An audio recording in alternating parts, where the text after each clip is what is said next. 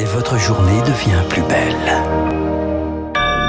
Nous sommes le lundi 21 novembre 2022, il est 7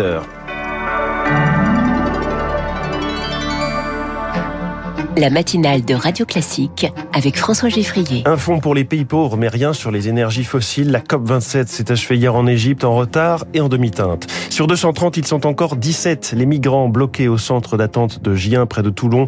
On fait le point dans ce journal. Et puis trois candidats, mais une seule place. Les prétendants à la présidence des Républicains s'affrontent aujourd'hui en débat avec un double enjeu. Séduire les adhérents, certes, mais aussi remettre le parti au centre du jeu. Après ce journal, l'accord cache-misère de la COP27 en Égypte sera l'édito euh, de François Vidal à 7h10. 7h15, les stars de l'écho. Y a-t-il un boom des paris sportifs avec la Coupe du Monde au Qatar? Je reçois Stéphane Palaise, la PDG de la Française des Jeux. Radio classique.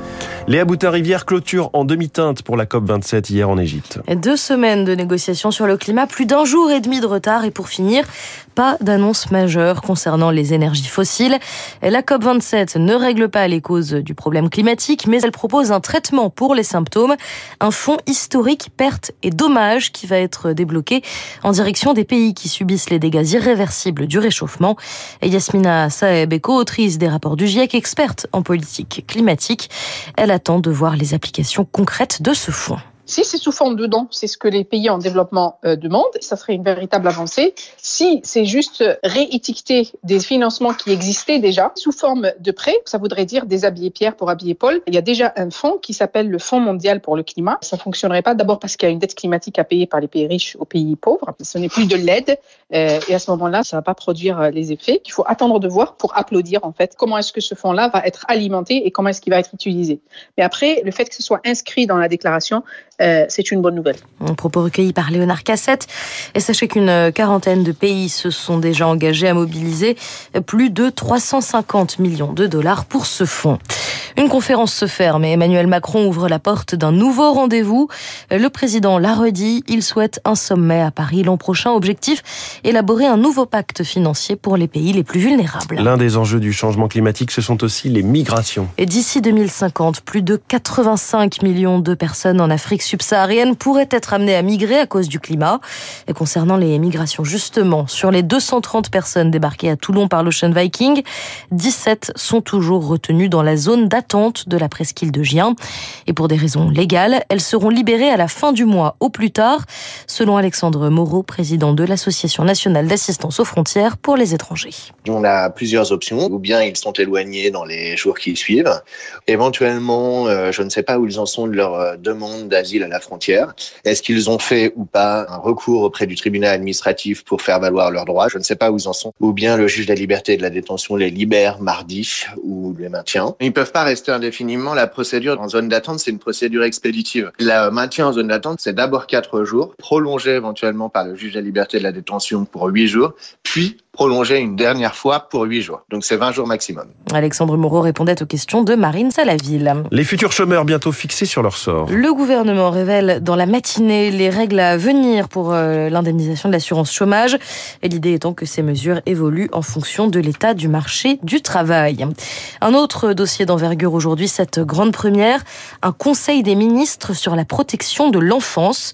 Une vingtaine de jeunes, des très jeunes même, de 8 à 12 ans, vont travailler sur des thèmes allant de l'environnement à la santé en passant par la culture. Ils donneront leurs propositions aux ministres concernés. Cette réunion inédite, Léa, succède à un rapport de l'UNICEF sur les droits des enfants en France. Avec notamment ce chiffre, 35% des jeunes placés déclarent un mauvais état de santé, une conséquence de la dégradation des conditions dans, dans les foyers d'accueil, avec notamment des postes vacants, remplis grâce à l'intérim.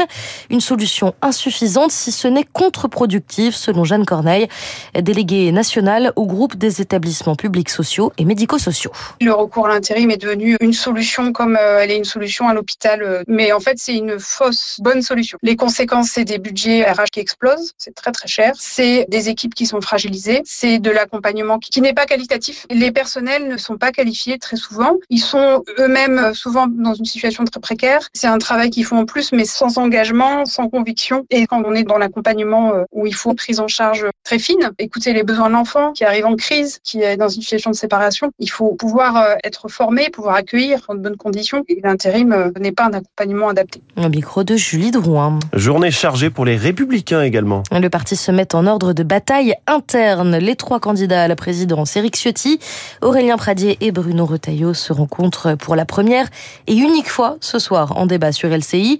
Un moment crucial avant un scrutin prévu dans deux semaines, mais loin d'enthousiasmer Victoire for. Ça ne réveille pas des masses, admet un cadre du parti. Les trois candidats n'ont pourtant pas chômé, ils ont sillonné les 103 fédérations avec réunions, rencontres et meetings, mais les projecteurs ne sont pas sur les LR. Ce débat pourrait-il rectifier le tir et attirer au-delà des 91 000 adhérents qui pourront voter? C'est tout l'enjeu. Distinguer les lignes de chacun, droite conservatrice, droite sécuritaire ou droite sociale, mais ne surtout pas s'écharper. La passion n'empêche pas la responsabilité, met en garde la présidente du parti par intérim, Annie Genevard. Les LR ne peuvent se permettre les guerres fratricides du passé, surtout que depuis quelques jours la tension est montée d'un cran entre les équipes d'Éric Ciotti et de Bruno Retailleau, les deux favoris, autour de la publication contestée d'une consultation de vote auprès des adhérents. Pour remettre tout le monde dans le rang, le Parlement du parti auditionnera les trois prétendants samedi, avant le premier tour la semaine prochaine. Le duel final sera connu le 4 décembre. Rendez-vous le 11 pour connaître le nom du vainqueur. On termine avec euh, cette question, François. Les soignants non vaccinés contre le Covid-19 vont-ils ou non être réintégrés? Le ministère de la Santé devrait prendre une décision après réception des avis de la Haute Autorité de Santé et du Comité national d'éthique. C'est ce qu'a annoncé hier le ministre François Braun. 1000 infirmiers environ sur 300 000 seraient concernés. Merci Léa Boutard-Rivière, c'était votre journal de 7h. Vous revenez tout à l'heure à 8h pour, euh, pour nous informer sur Radio Classique. Les COP, les conférences climat se suivent et les échecs se ressemblent. Ce sera l'édito de François Vidal dans un instant. Puis cette question, jusqu'où ira la FDJ entre loterie, grattage, paris sportif et maintenant poker et turf? Stéphane Palaise, la PDG de la Française des Jeux, est ce matin la star de l'écho.